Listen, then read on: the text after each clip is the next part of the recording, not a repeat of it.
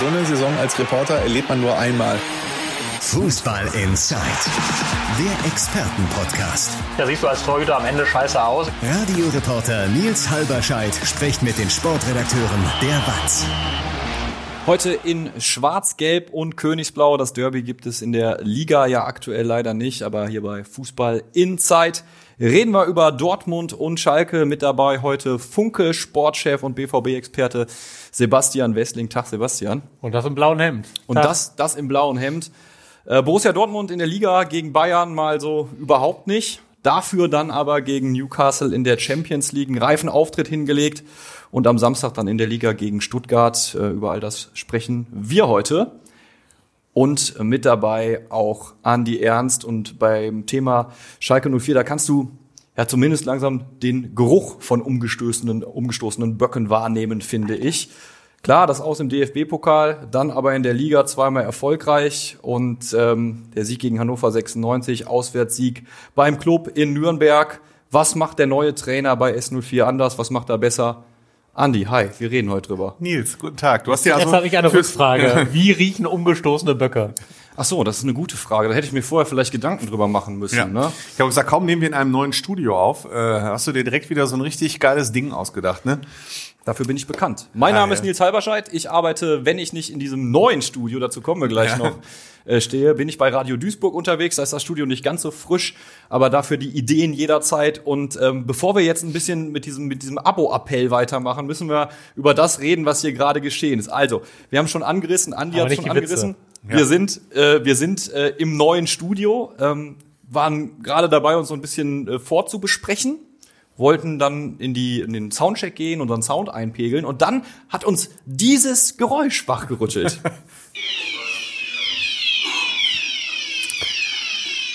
Es war wunderschön.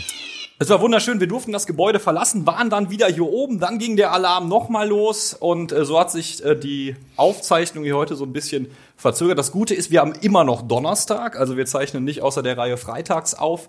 Es hat auch nicht gebrannt. Es hat auch nicht gebrannt. Die Feuerwehr musste noch nicht mal anrücken, offensichtlich. Ich habe sie zumindest nicht gesehen. Und dennoch, äh, also diesen ersten, diese erste Folge von Fußball in Zeit im neuen Studio, die werden wir echt nicht vergessen. Das kann man schon äh, definitiv sagen. Jetzt denkwürdig. A Time to Remember. Ähm, ja, Ja. neues Studio. Vielleicht können wir vorab dann schon mal sagen, wenn ihr ähm, Podcast hört, schaut äh, gerne mal auch in die Videoversion auf YouTube rein, Abo gerne dalassen und vor allen Dingen, wenn euch was auffällt, äh, stehen wir irgendwie komisch in der Gegend rum, sollen wir uns anders aufteilen, ne? Äh, passt euch was vom Bild nicht, äh, fällt euch beim Ton was auf, dann kommentiert das auch gerne bei YouTube. Das äh, hilft uns natürlich weiter äh, für die kommenden Folgen dann direkt mal anzupassen, nachzusteuern. Und jetzt schon mal der Hinweis, der nächste Fußball Inside Live Talk steht an. Peter Knebel hatten wir ja schon zu Gast. Jetzt kommt RWE-Vorstand Markus Uhlich Ende November zu uns und ähm, ihr könnt natürlich wieder dabei sein hier bei Funke in Essen. Wir machen das Ganze zusammen mit den Kollegen vom Videotalk-Format von der Hafenstraße. Wird richtig gut. Und Tickets, die gibt's online. Den Link packe ich euch natürlich in die Show Notes. Das ist der kleine Werbeblock vorab. Und jetzt nach Feueralarm und Soundcheck reden wir dann wirklich mal über Fußballmänners. Es wird Zeit. Wir fangen natürlich chronologisch an, wie immer hier. Also bei Schalke dann. Die Zeiten sind lange vorbei. Das weißt du doch selbst, Andi. War ein, Versuch wert, also. Kommen wir erst bei Elversberg an. Aber Genau, dann, dann wäre erst Elversberg dran. Okay. Wir äh, gehen ganz weit weg von der Hafenstraße und rein in den Signal Iduna Park. Erst das 0 zu 4 gegen die Bayern am Wochenende, dann gegen Newcastle 2 zu 0 am Dienstag. Das ist für die Dortmund-Fans, ich glaube, man darf das so sagen, eine emotionale Achterbahnfahrt gewesen. War es das auch sportlich, Sebastian? ja, äh, eine Achterbahn zeichnet ja auch aus, dass man, äh, wenn man mal von ganz oben runtergekommen ist, nicht mehr wieder ganz so hoch hinaufkommt, rein physikalisch gesehen. Ne? Und äh, ja, man muss so Sprachbilder auch mal ausreizen. ähm, und so, so muss man das auch jetzt darüber sagen. Also das äh, Spiel gegen den FC Bayern war natürlich ein echter Tiefpunkt oder ein Tiefschlag. Ähm, und das Spiel gegen Newcastle ist jetzt aber nicht so, dass es das alles wieder vergessen macht. Ne? Dafür war das einfach zu, zu unterschiedlich. Dafür waren die Gegner auch einfach zu unterschiedlich. Also A, einmal natürlich die reine Qualität, also was, was der FC Bayern da aufgeboten hat. Ich weiß auch, wie wir auch vorher da saßen und dann bekommen wir ja immer die Aufstellung irgendwann zu sehen.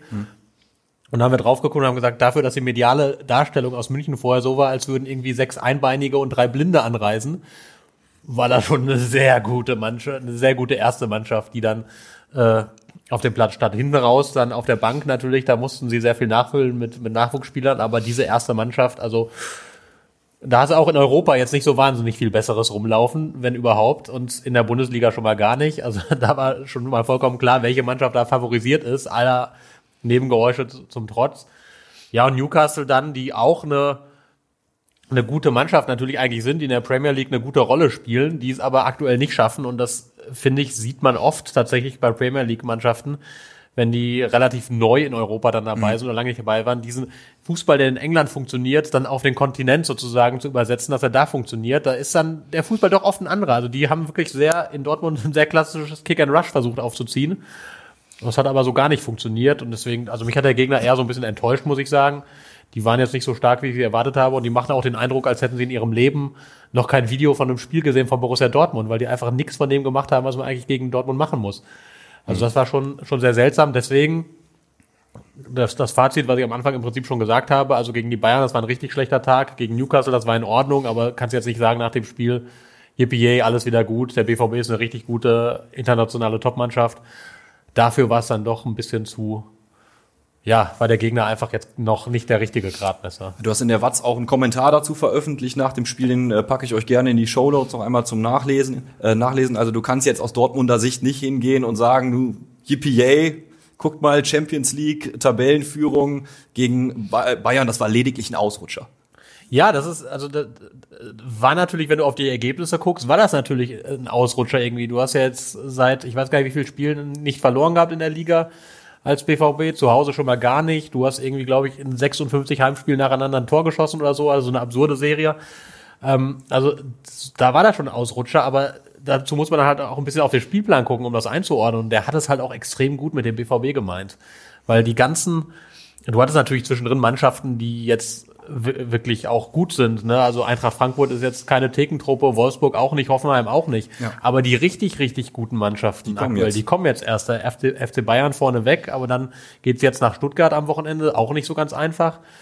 Und dann kommen eben nochmal Leipzig und Leverkusen. Also das, das sind ja wirklich die aktuell die Gradmesser in der Liga. Und da war Bayern der Erste und an dem sind sie erstmal krachend gescheitert. Und in der Champions League kannst du dann vielleicht, wenn du Paris niederringst, sagen, so. Jetzt ja, und auch da wurde ja verloren. Das ist, da würdest du sagen, das ist die andere Spitzenmannschaft, gegen die sie schon gespielt haben. Ja. Hat auch nicht funktioniert. Haben gegen Mailand und gegen Newcastle natürlich gut gespielt, haben gegen Wolfsburg gut gespielt, haben gegen Frankfurt gut gespielt. Das muss man alles nicht kleinreden. Aber das war jetzt halt wirklich die erste richtig, richtig, richtig gute Top-Mannschaft. Und da sind sie, da haben sie nicht nur einfach nur knapp und unglücklich verloren, sondern haben eine richtige Lehrstunde erteilt Ja. bekommen. Weil dieses 0-4, das muss man auch ganz klar sagen, das war nur deswegen in der Höhe nicht in Ordnung, weil es hätte höher ausfallen müssen. Also das hätte auch, wenn du da 5-0 oder 6-0 verlierst, kannst du dich gar nicht beklagen. Und das haben sehr viele andere Mannschaften in der Bundesliga besser gemacht in diesem Jahr. Allen voran Leverkusen, Ja. die in München ein extrem gutes Spiel gemacht haben, damit viel Pech nur einen Punkt geholt haben. Ähm, auch Leipzig hat es gegen die Bayern sehr viel besser gemacht, viele andere auch. Und Es der- gibt Lösungen. es gibt Lösungen, es gibt zumindest Ansätze für Lösungen.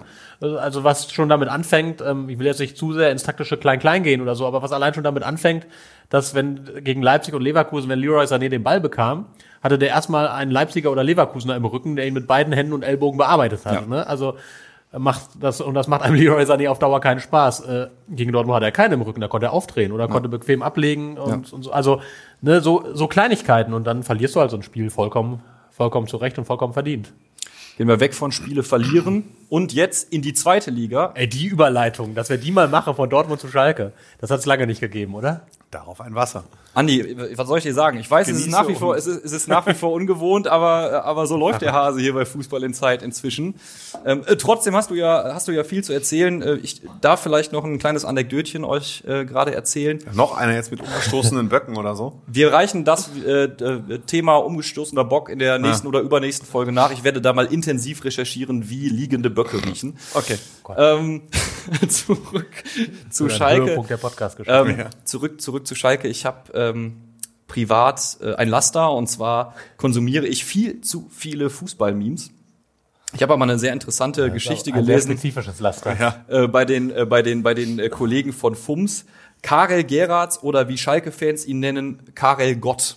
Ähm, und das trifft ja so ein bisschen schon den Kern, weil auf Schalke geht's ja schnell mit Optimismus, aber du machst schon so eine Geste, die mir sagt, ha, diese komplette neue Euphorie ist noch nicht da.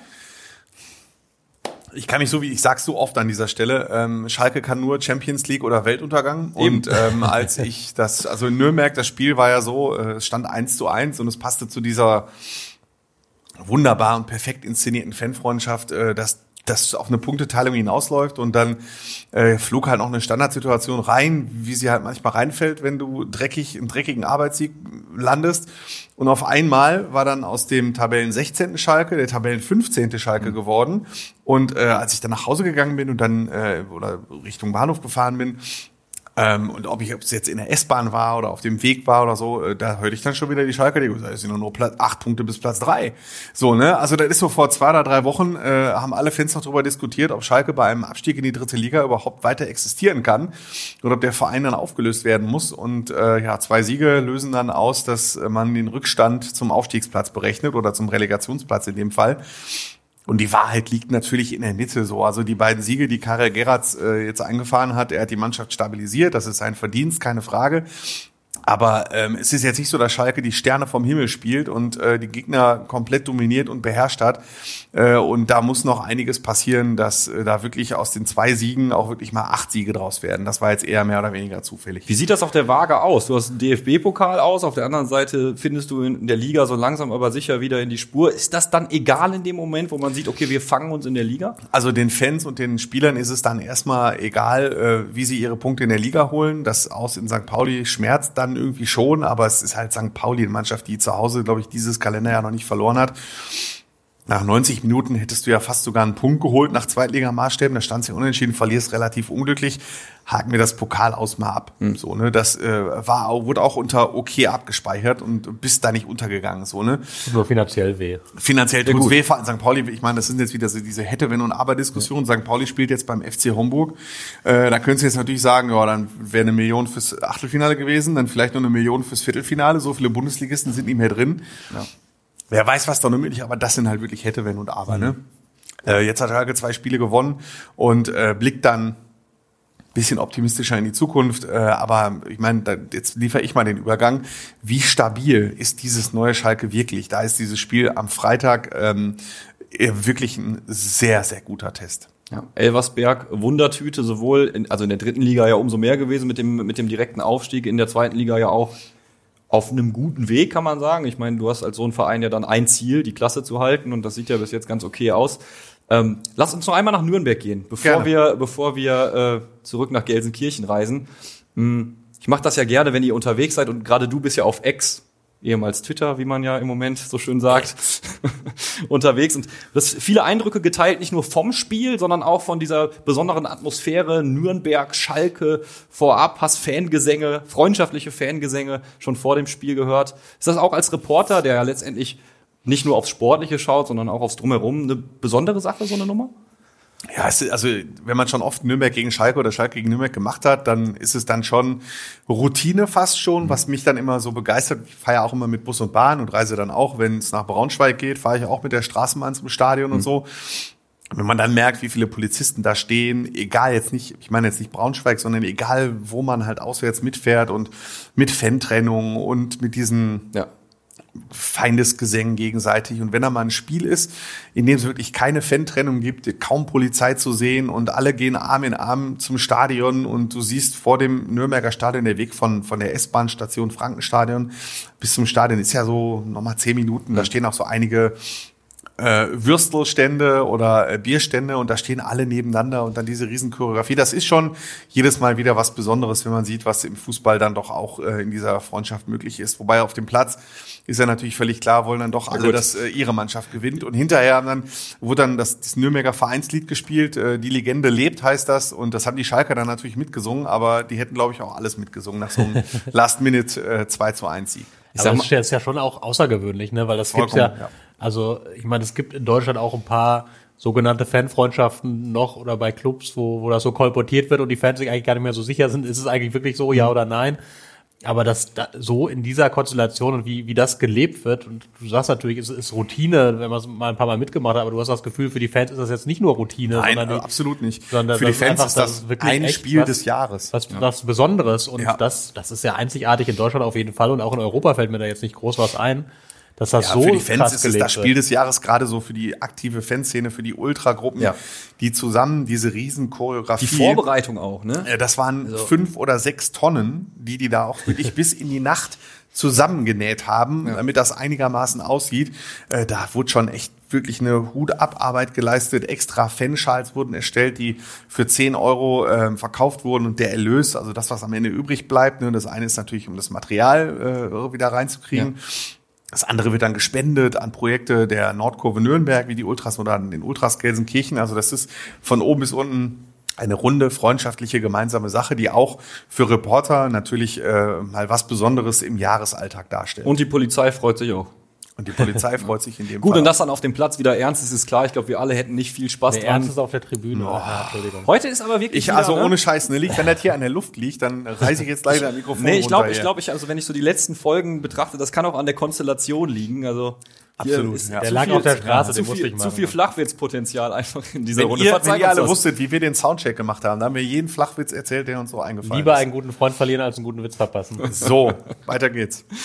Eine Sache noch, bevor wir in die, in die Gegenwart springen, in die Trainingswoche.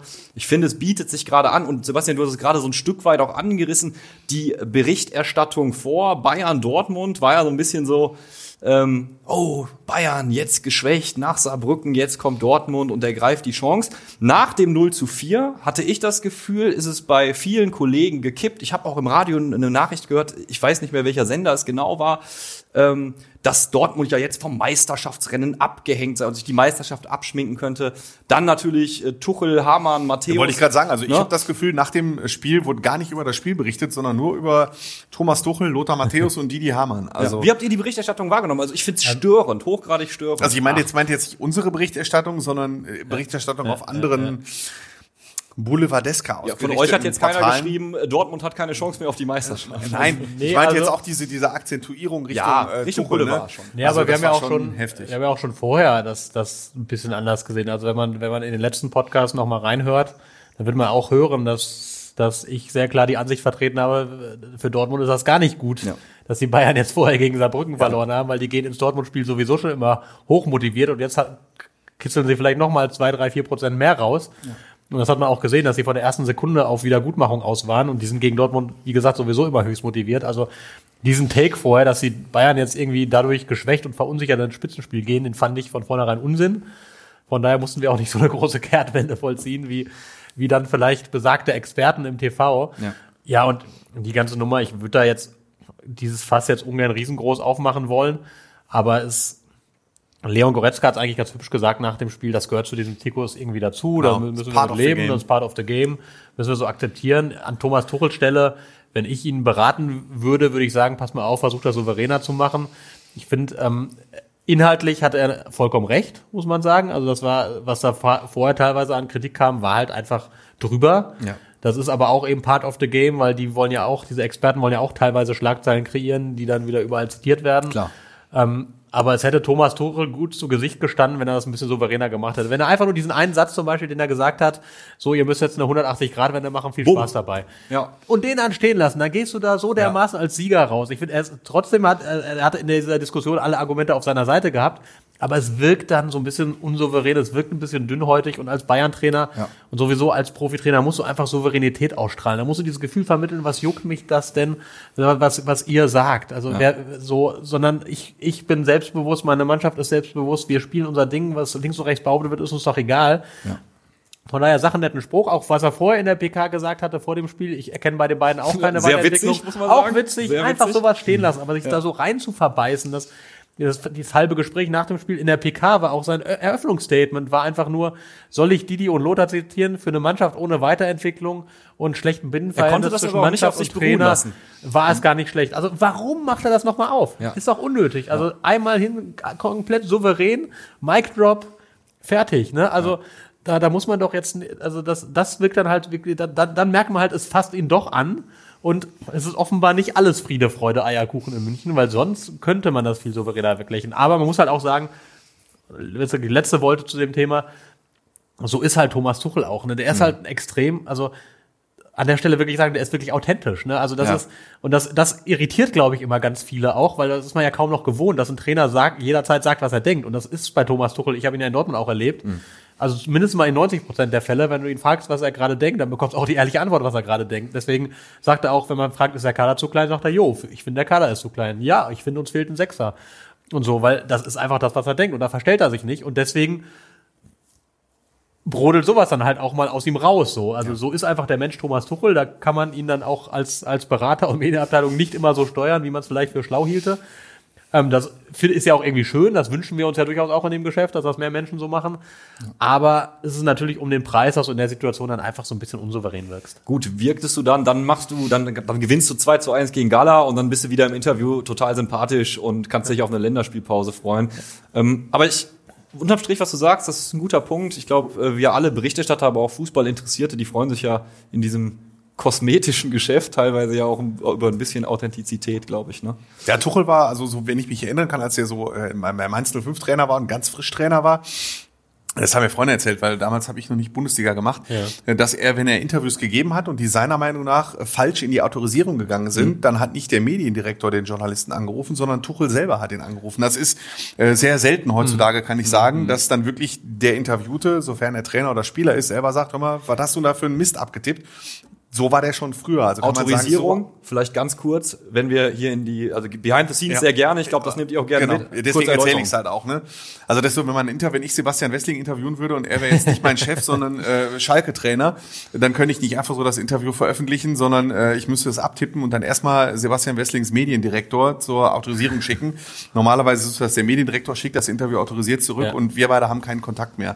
Das ist wirklich in 99,9 Prozent der Fälle das, die Prozedur. Mhm. Es gibt aber ganz wenige Ausnahmen und so war Thomas Tuchel zu Beginn seiner Karriere. Mhm. Wenn ihm was nicht passt, ruft er dann selber an. Das genau. ist halt seine, seine Art, die äh, jetzt natürlich gibt er weniger Interviews bis gar keine mehr als Bayern-Trainer, aber ja. Er hat es dann quasi weiterentwickelt. Aber um da, um da als letzten Punkt bei diesem Autorisierungsding noch einmal anzuknüpfen, weil ja oft uns viele fragen, warum macht ihr das denn? Ne? Warum lasst ihr euch denn auf den Quatsch ein? Man muss ja fairerweise immer sagen, wenn wir ein Interview führen, dann reden wir eine Dreiviertelstunde oder Stunde mit einem Menschen. Und wenn man das einfach so runterschreibt, dann ist es A, erstens unleserlich, weil Menschen nun mal nicht so reden, wie sie schreiben würden. Das merkt man bei uns ja dann auch hier und da. Ja. Und zweitens ähm, ist es einfach so, dass aus diesem Gespräch, wenn du das so komplett runtertippst, dann entsteht irgendwas von 30.000, 40.000 Zeichen. Dann müssen wir eine Sonderausgabe drucken, um das in die Zeitung zu bringen. Also wir komprimieren das, wir fassen das zusammen, ohne natürlich die Gesamtaussage zu verzerren und dann geben wir das fairerweise dem Gesprächspartner nochmal und sagen, guck mal drüber, gib das so das Interview wieder, wie du es gesehen hast. Und dann sagt er entweder ja oder nein oder verändert hier unter Dinge. Und das ist halt so eine Abmachung, die einfach in der Medienbranche herrscht, die finde ich ja. fair ist für alle Seiten.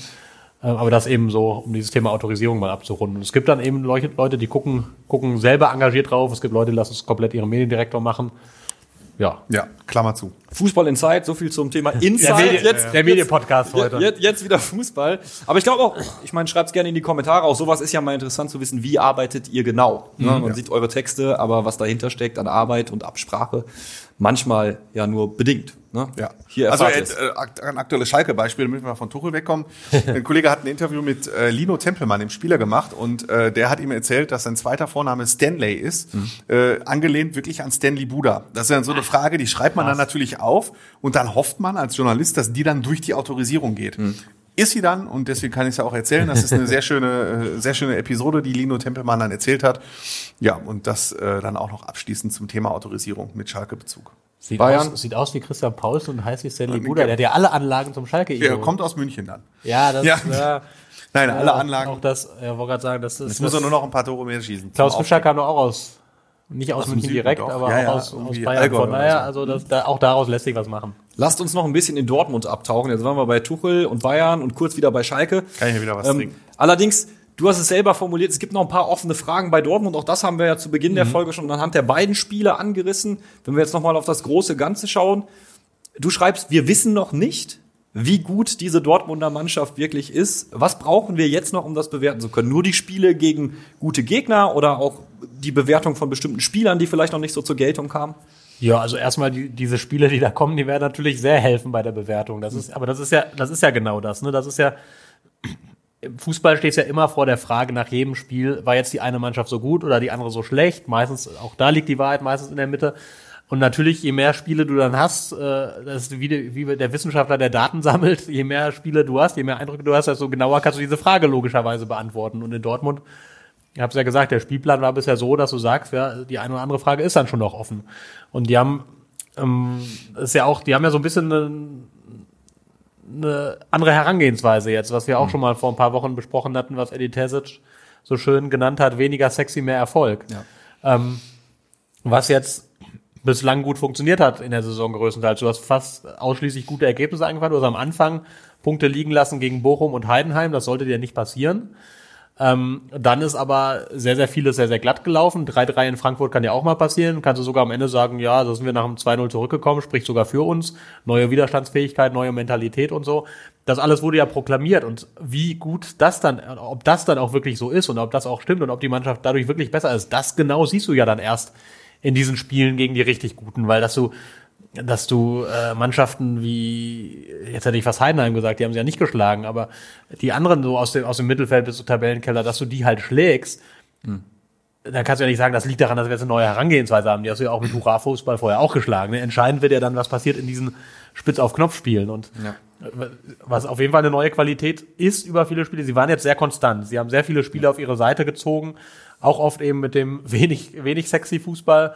Ähm, sie haben aber sehr konstant sehr oft 1-0 gewonnen, was man so aus Dortmund, glaube ich, ja eigentlich als Ergebnis, Selten. weiß gar nicht, ob man das war nicht zuletzt ein 1-0 in den vergangenen Saisons mal irgendwo notiert hatte. Gegen Schalke zu Hause. Mukoko. Stimmt, richtig. Aber das war ja auch so ein Spiel, das hätte auch 4-0 ausgehen können und hätte sich keiner beschwert.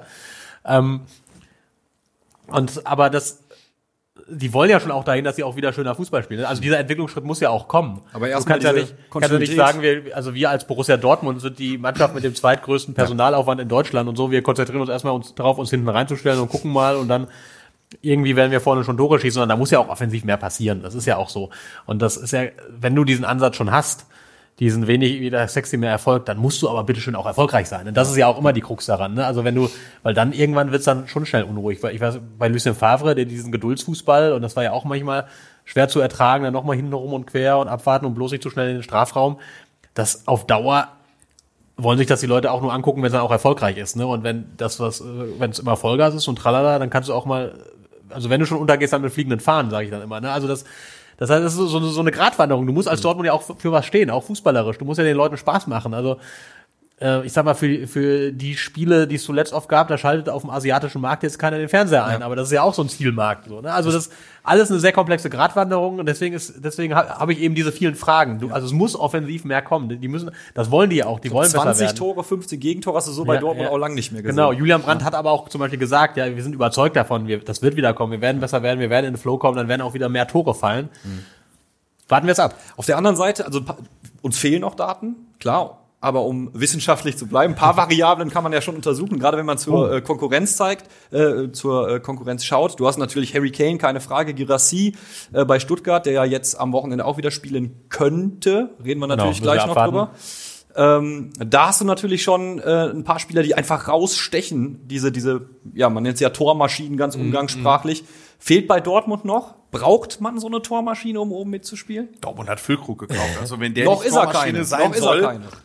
Ne? warum Also haben er sie soll den eine werden. gekauft? Also Ja, Dortmund ja. hat Füllkrug und Aller. Also Ja, ja, aber also bis, bislang, die Bilanz der Stürmertore ist äußerst, äußerst überschaubar in Dortmund. Ich glaub, Also Brandt ist Topscorer aktuell. Ja, ne? genau. Also das ist, ähm, das ist natürlich ein Punkt. Und das hat auch äh, vor, ich, das ist jetzt schon ein paar Wochen länger her, da habe ich das Edi Terzic mal gefragt, macht euch das eigentlich Gedanken, dass ihr keine Stürmertore habt? Da hat er gesagt, ja, das macht uns durchaus Gedanken, weil da, anders als bei vielen anderen Statistiken, die im Fußball so kursieren, kannst du bei diesem Thema eigentlich immer eine ziemliche Korrelation feststellen zwischen Erfolg der Mannschaft und, und Stürmertoren. Also wenn du ist ja auch logisch, ne? Stürmer in deiner Reihe hast, der viele Tore schießt, erhöht das dramatisch die Chancen auf Erfolg. Das sieht man ja jetzt auch in der Bundesliga an vielen Mannschaften. Also Julian Nagelsmann hätte als Bayern-Trainer gerne Harry Kane gehabt, glaube ich. Natürlich, das ist ja auch, das ist ja auch immer die Frage, hat jetzt Thomas Tuchel diese Mannschaft weiterentwickelt oder hat Harry Kane sie weiterentwickelt? Gute Frage.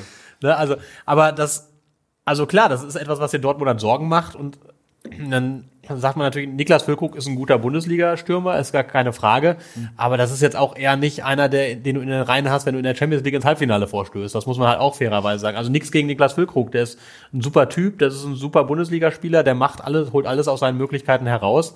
Aber du hast halt dann in diesem Spiel gegen Bayern, siehst du dann ja auch ganz klar, was hat so ein Harry Kane für einen Einfluss auf ein Spiel und was an Niklas Füllkrug. Und da geht es ja nicht nur darum, dass Harry Kane drei Tore schießt, sondern der leitet ja auch alles Mögliche ein und der weicht ins Mittelfeld aus und der ist dann auf einmal aus den Flügeln und der setzt seine Mitspieler ein. Also das sind so Dinge, die man im Fernseher oft gar nicht sieht, die man im Stadion viel, viel besser wahrnimmt. Also wie der das gesamte Offensivspiel auf ein anderes Level hebt. Deswegen kostet der aber auch 100 Millionen und Niklas Füllkrug kostet 15 Millionen. Ne? Ja. Das ist dann halt, das ist dann halt, ist ja auch viel Pech dabei beim BVB. Die haben ja auf Sebastian Aller gesetzt hatte er erst diese wirklich schlimme Krebserkrankung, da haben wir lange und oft drüber geredet, dann ja. kam er ja wieder, hat eine grandiose Rückrunde gespielt. Und dann hatten wir ja alle das Gefühl, ja, das Dortmunder Neuner Problem ist gelöst. Die haben einen exzellenten Mittelstürmer. Und das, deswegen haben die ja auch keinen geholt. Dann, weil ja. sowas musst du ja auch frühzeitig anbahnen, weil man Klar. zum Beispiel der Name Boniface ja immer wieder in Dortmund kursiert. Oder so in, in den Medien drumherum. Und natürlich hätten die den holen können, wenn sie gewollt hätten. Aber sie hatten ja zu dem Zeitpunkt Sebastian Aller, der immer besser ins, in, in Schritt kam. Und sie wussten ja auch noch nicht, verkaufen wir wirklich Bellingham für 100 Millionen. Ja. Obwohl das höchstwahrscheinlich war. Also so, und dann, war, dann holst du natürlich keinen und dann merkst du im Laufe der Vorbereitung, oh, das Aller, der ist aber wirklich nicht in Tritt und da haut jetzt körperlich offenbar doch nochmal richtig rein und ja. das, uh, mal gucken, wann und wie der wieder in Tritt und da, da müssen wir was tun, weil dein Trainer halt sagt, ey, ich brauche einen Mittelstürmer und Yusufa Mokoko ist nicht der Mittelstürmer für mein Spielkonzept. Und dann holst du halt auf den letzten Metern äh, das, äh, guckst du, was du noch tun kannst. Und dann ist Niklas Füllkrug natürlich eine exzellente Lösung ja. in dem Moment. Ne? Das haben ja auch schon Leute gesagt, oh, das hat aber harte Anthony Modest-Vibes. Hat's ja überhaupt nicht. Das ist ja eine ganz andere Nummer. Aber ja, natürlich ist das nicht das, was du jetzt in Bayern hast. Auch Leverkusen mit Boniface fährt natürlich momentan besser. Leipziger, die haben, haben mit Openda offenbar einen echt tollen Stürmer. Ähm, ja, also das ist, da, da hast du, das ist natürlich jetzt, das musst du dann halt anders lösen. Und das, das, das klappt ja oft. Julian Brandt macht eine herausragende Saison. Ähm, Daniel Mahlen war sehr torgefährlich, hat das jetzt auch so ein bisschen eingebüßt. Karim Adeyemi kommt jetzt vielleicht wieder in Tritt, hat es ganz ordentlich gemacht. Also da musst du gucken, dass du das als Mannschaft viel mehr auffängst. Und es kann und ja immer noch sein, dass Niklas Füllkrug sich in den Flow spielt und ja, natürlich. macht sein erstes Champions League Tor jetzt. Wer weiß, wie es da weitergeht. Da sagen dann ja immer alle, ja Leute, was wollt ihr denn? Der war Torschützenkönig. Da muss man natürlich auch wieder sagen, Harry Kane hat jetzt ein Tor weniger als Niklas Füllkrug in der gesamten vergangenen Saison, glaube ich. Spielen. Also ja. das ist halt auch, ja. da, da, da, siehst du es ja schon. Ne? Also das ist halt, also ich will, wie gesagt, gar nichts gegen Niklas Füllkrug. Guter Typ, guter Spieler, guter Stürmer, tut der Mannschaft gut auf ganz vielen Ebenen aber ist halt jetzt nicht herausragende europäische Spitze. Das muss man natürlich auch offen sagen. Also ihr sammelt weiter Daten, wir quatschen dann nochmal. Ich finde das gut, das ist heute irgendwie zwischen äh, Flachwitz und wissenschaftlicher Debatte, gefällt mir sehr gut. Das neue Studio hat irgendwie so eine gewisse Magie offensichtlich. Ja. Äh, auf Schalke ist es so Polter, glaube ich, Top-Torschütze. Dann reihen sich äh, fünf weitere Spieler mit zwei Toren ein. Also da wird die Last Also ist, die Zahlen sind so niedrig, dass man gar nicht von Top-Torschütze Top reden sollte. Man sollte eher so auf die ähm, Scorerliste gucken und so, das ist dann vielleicht ein bisschen auffälliger. Also wenn wir 300 Meter Finale sprinten, ja. dann vermute ich sie das. Aber gut. Ein Scorerliste ist ein bisschen auffälliger, weil Karaman die meisten Score hat, glaube ich, zwei plus vier und äh, das, obwohl er drei, zwei oder drei Spiele verpasst hat wegen Verletzungen und jetzt ist er wieder raus. Das ist ein bisschen aussagekräftiger. Was noch aussagekräftiger ist, ist, dass Schalke jetzt dann auch mal gewonnen hat. Wir haben es gerade schon äh, angesprochen. Und man sieht auch äh, Punkte im Training. Das fand ich ganz interessant. Äh, Gerhard setzt auf ein, ähm, auf ein Punktesystem. Was ist das genau? Ist Kann auch, ja, ist ganz nett. Ron Schallenberg war bei uns in der Mixzone, der Mittelfeldspieler, und hat dann gesagt, äh, wir haben dann gefragt, äh, wie ist so das Training im Vergleich und so. Ne? Und dann sagte er, ja, der Trainer hat auch sein System, um dafür zu sorgen, dass wir auch in diesen Wettkampfformen immer 1000 Prozent geben. Mhm. Interessant, was, was ist das denn? Ja, das ist ein Punktesystem und zwar äh, setzt Karel Geratz im Gegensatz zu Thomas Reis wirklich sehr viel auf Wettkampf. Mhm. Damit meine ich jetzt nicht Spiel mit elf gegen elf über den ganzen Platz, sondern es gibt ja ganz viele verschiedene Formen. Spiel auf kleine Tore, drei gegen drei, auf kleinem Feld, Feld ein bisschen größer machen und so weiter und so weiter. Und am Ende einer Trainingseinheit kriegen halt die Sieger, die an dem Tag in einem gemeinsamen Team standen, die Teams werden natürlich von Einheit zu Einheit gewechselt, kriegen dann drei Punkte. Und das wird dann äh, in der Kabine groß aufgeschrieben und äh, am Ende des Jahres kriegt dann der Gewinner einen noch nicht näher definierten Preis. Okay, also ist halt so eine kleine, also ich hatte das jetzt noch nie gehört. Vielleicht äh, korrigiert er mich, schreibt es in die Kommentare. Ist es jetzt bei Bezirksliga und äh, Landesliga-Vereinen üblich oder bei anderen Profivereinen? Kiste Bier als Preis? Ja, durchaus so ein bisschen, dass man, also das ist auch was Edin Terzic eingeführt hat nach Lucien Favre, dass er gesagt hat, das Training muss sehr viel wettkampforientierter sein. Ich weiß nicht, ob er so ein Punktesystem hat, aber auch da geht es in fast jeder Übung eigentlich darum, dass, es, dass du was besser machen musst als die anderen ja. und dass es ein Gewinnen und Verlieren gibt.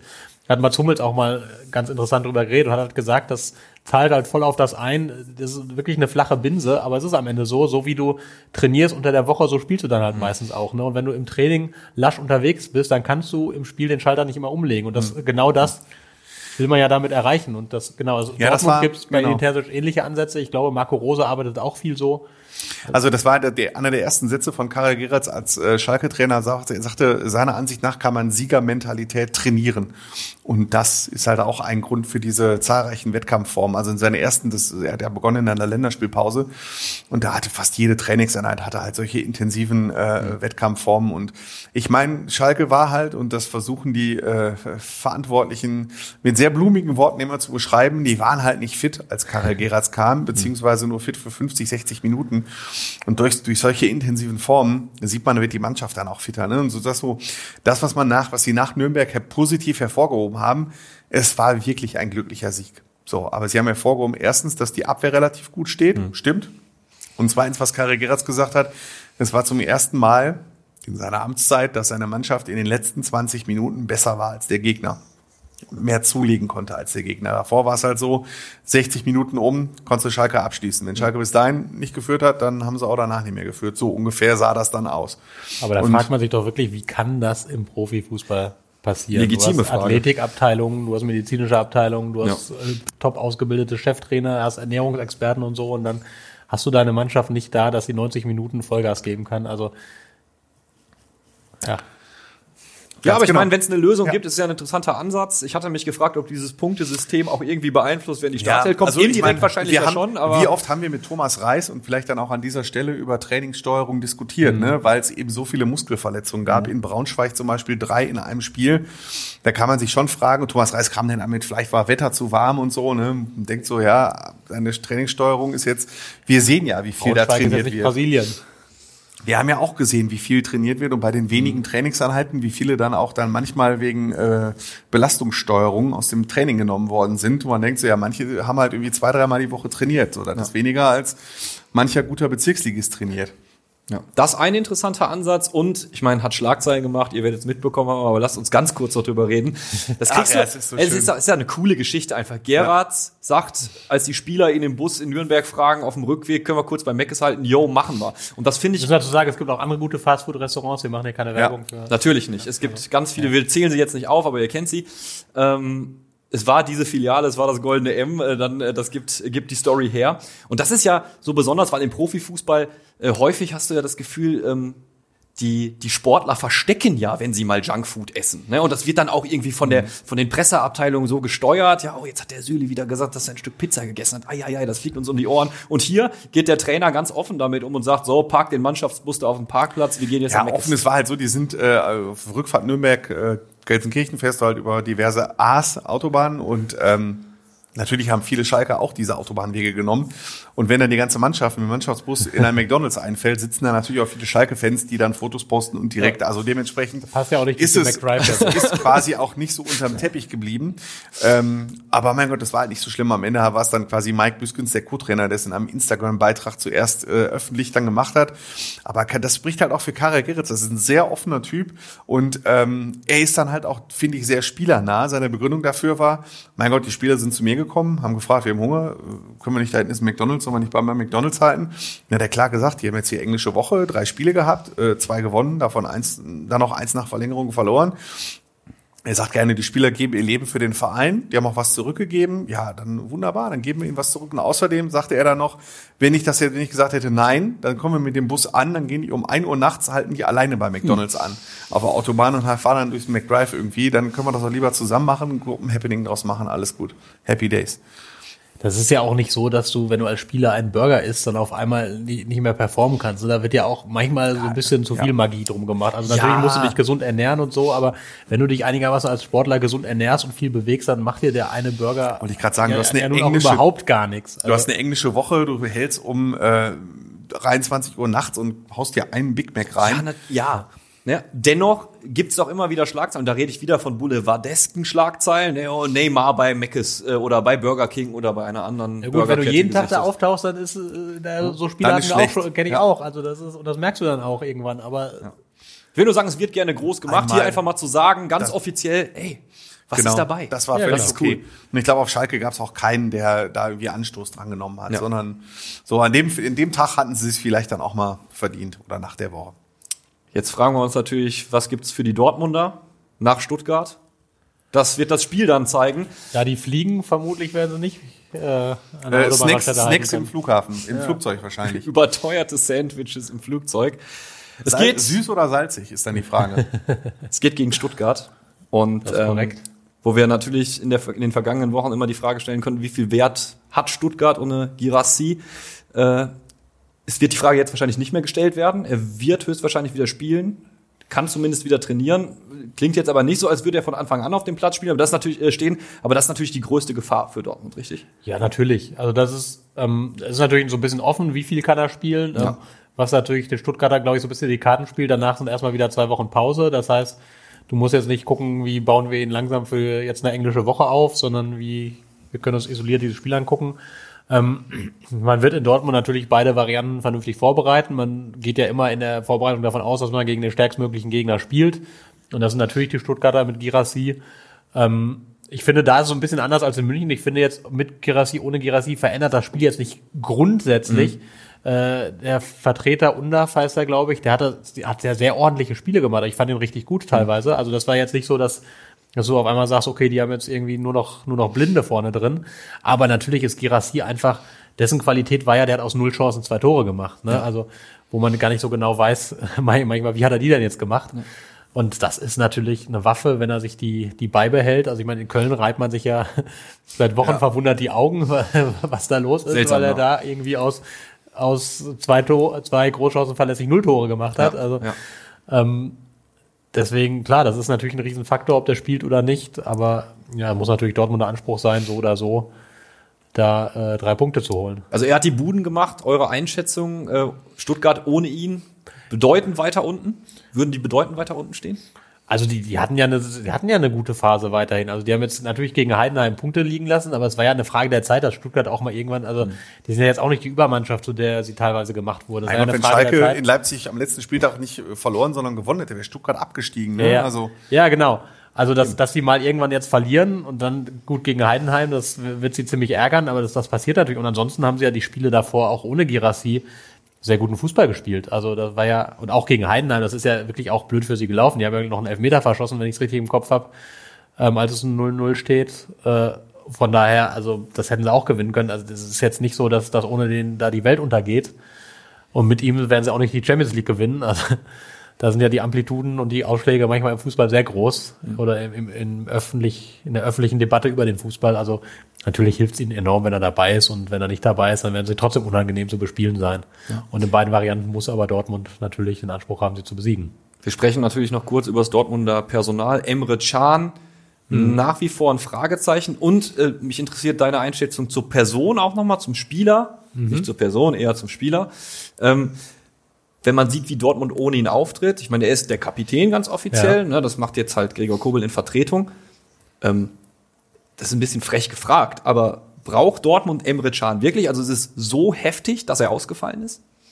Naja, ist die Frage, auf welches Spiel du jetzt guckst. Ne? Also ich meine, es gab in dieser Serie der jüngsten Spiele, wir haben es am Rande erwähnt, ein 0 zu 4 gegen den FC Bayern.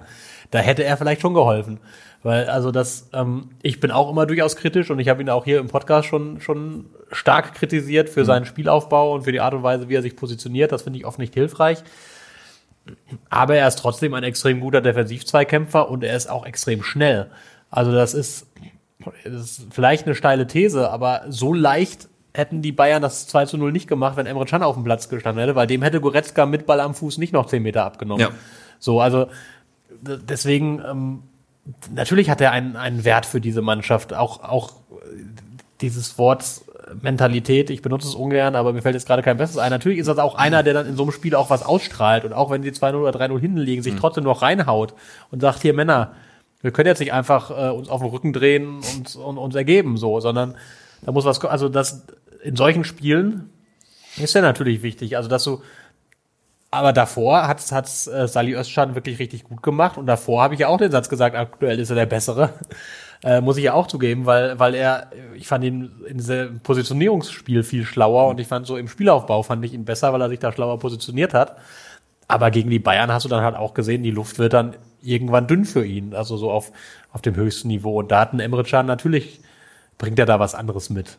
So, von daher kann Dortmund auf ihn verzichten, auf die komplette Saison gesehen. Nein, in einzelnen Spielen können sie das, weil dafür ist er jetzt auch nicht der herausragende Spieler, der irgendwie dafür sorgt, dass sie die Liga kurz so klein schießen. Mhm. Aber natürlich brauchen sie ihn und sie brauchen ihn dann, dann gerade in solchen Spielen, wo sie natürlich unter Druck stehen. Also da, da wäre ein Emre Can in dem Spiel hilfreich gewesen, das ist ja keine Frage.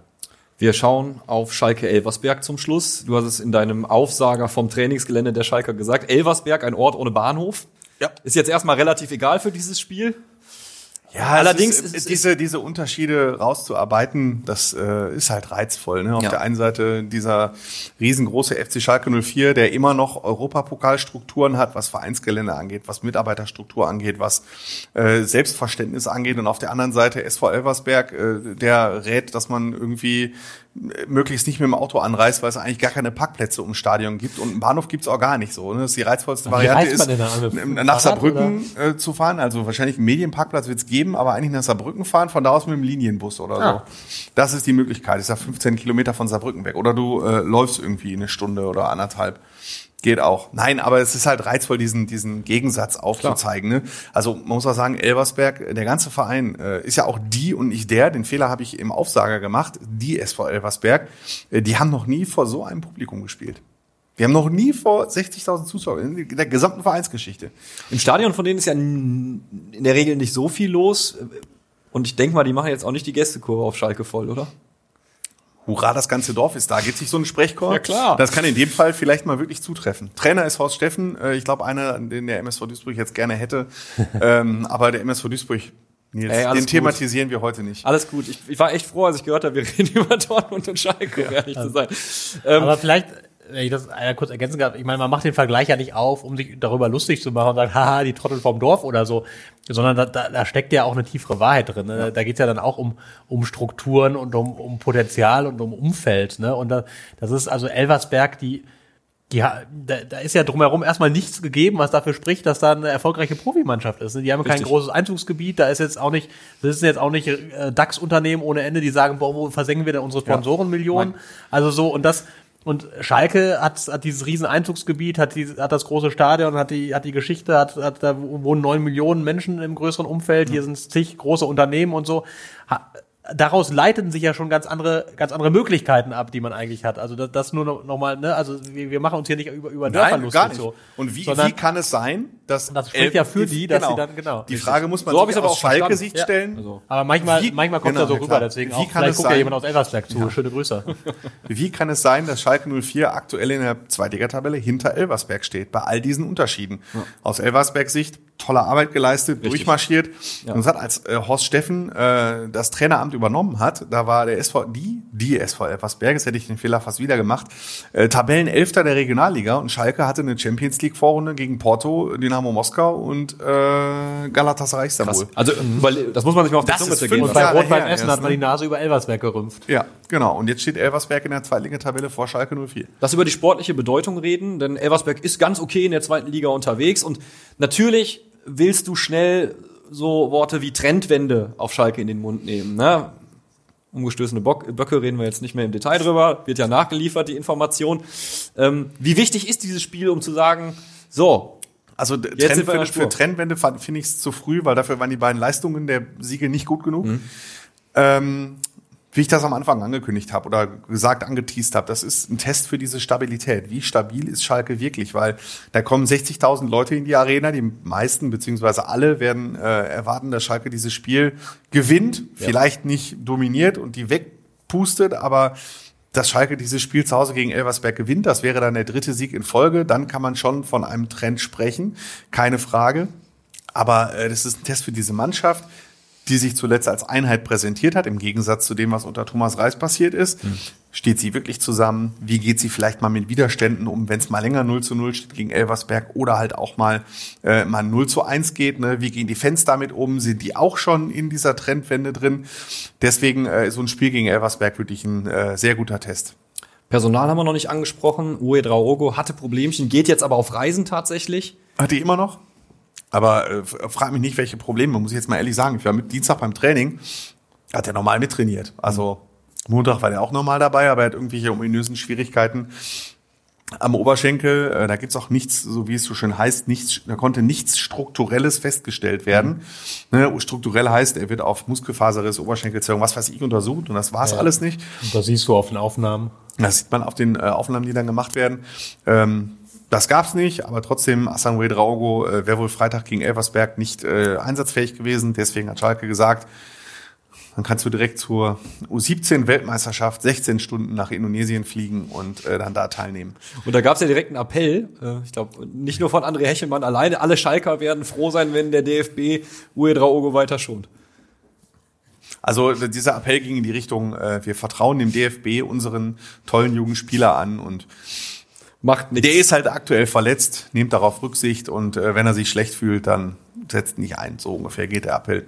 Wie sieht's sonst personell aus bei Schalke? Ja, äh, auch da drehe ich jetzt ein bisschen die Klammer. Äh, das größte Fragezeichen ist hinter Kenan Karaman.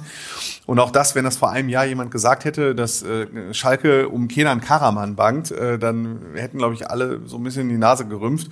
Aber jetzt ist er in der Tat in Schalkes Offensive der konstanteste und wichtigste Spieler gewesen, weil er in der Lage ist, wirklich auch mal Zweikämpfe zu gewinnen, Kopfbälle zu gewinnen, den Ball zu verteidigen, auch mal klatschen zu lassen.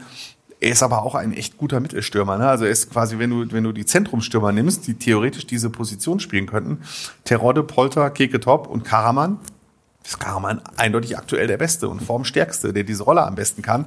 In Nürnberg äh, hat er das Führungstor vorgelegt.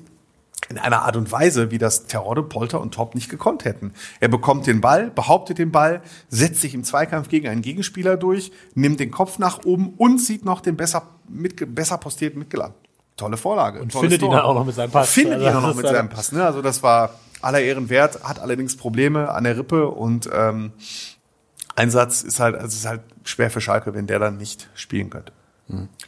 Mir fällt in diesem neuen Studio auf, so cool das hier ist, ist geräumiger. Es und, gibt keine äh, Uhr. Es gibt keine Uhr. Ich habe, um Ja. ehrlich zu sein, keine Ahnung, wie lange wir schon reden. Wahrscheinlich zu lange. Die Re in der Regie wird mit den Armen gefuchtelt. Wir müssen, Das glaube ist, ich, glaube ich, glaube, kein gutes wir Zeichen. dürfen, wir dürfen zum Ende kommen. Liebe Ja. Leute, liebe Leute, falls wir Hardcore überzogen haben, seht uns das nach. Ähm, was wir natürlich jetzt hinten raus noch machen, ist, wir tippen die besprochenen Aber Spiele. klar. Und ähm, Da habe ich doch eine ganz kleine Sache. Ich finde das so schön. Ähm, wir, das neue Studio, wir haben es oft thematisiert, es hat mehrere Kameras. Ja. Das ist toll. Das sieht für, für Video echt toll aus. Also wenn ihr euch- uns nur hört, guckt es euch an. Aber die armen Jungs in der Regie, weil wir hier ständig durcheinander reden, die müssen ständig hin und her schalten und die, die Bilder fliegen. Das ist, macht total Spaß, weil wir es hier auf dem Fernseher sehen können. Ja. Da fliegen die Bilder hin und her. Also Respekt an euch und Dank in der Regie. Ähm, und wir reden das nächste Mal einfach noch mehr durcheinander und gucken, ob sie Absolut. hinterherkommen. Ne? ja, wir, wir, wir testen. Wir nennen sie auch mal namentlich Roman, Olaf, Giro, vielen Dank. Wir, wir testen eure, wir testen eure Fähigkeiten. Und man darf ja sagen, dass wir sind wirklich, Fußball Insight ist die allererste Aufnahme, die überhaupt in diesem Ja. neuen Studio stattfindet. Also haben die sich die Experten ausgesucht, die Jungs da drüben, weil sie Absolut. die eh mal überziehen. So, damit wir es jetzt nicht zu, denn sonst? So, da ist die Stimme da aus hört dem ihr die Off. Stimme aus dem Off. Ähm, so, damit wir es jetzt nicht zu bunt treiben hier, liebe Leute, lasst uns tippen. Ähm, wir fangen natürlich mit Schalke Elversberg morgen an. Wir zeichnen wie immer donnerstags auf 18.30 Andi. Your call. Äh, 2 zu 1. Ja, genau das, das Luschenergebnis, das ich auch hätte nehmen wollen. Ähm, ach komm, es gibt ein 3 zu 1. Geradezu eine starke Explosion. 2 zu 0 dann. Und dann haben wir, das geht ja schnell dann jetzt, dann haben wir natürlich Stuttgart BVB, Samstag 15.30 Uhr, der Funke Sportchef. Äh, 0 zu 1. Äh, 3 zu 2 für Stuttgart. 2 zu 1 Luschentipp. Für wen? Ähm, also 1 zu 2 dann, wenn man es richtig rum ansagen möchte. Ne?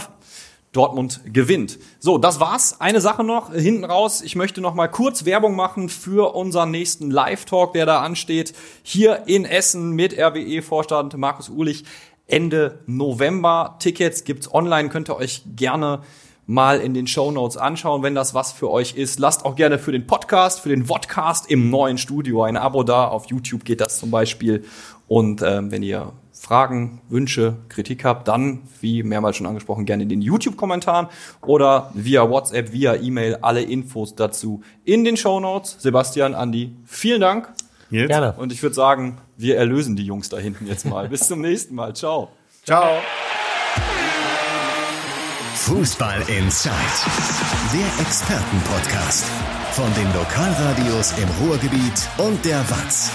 Jeden Donnerstag neu, überall, wo es Podcasts gibt.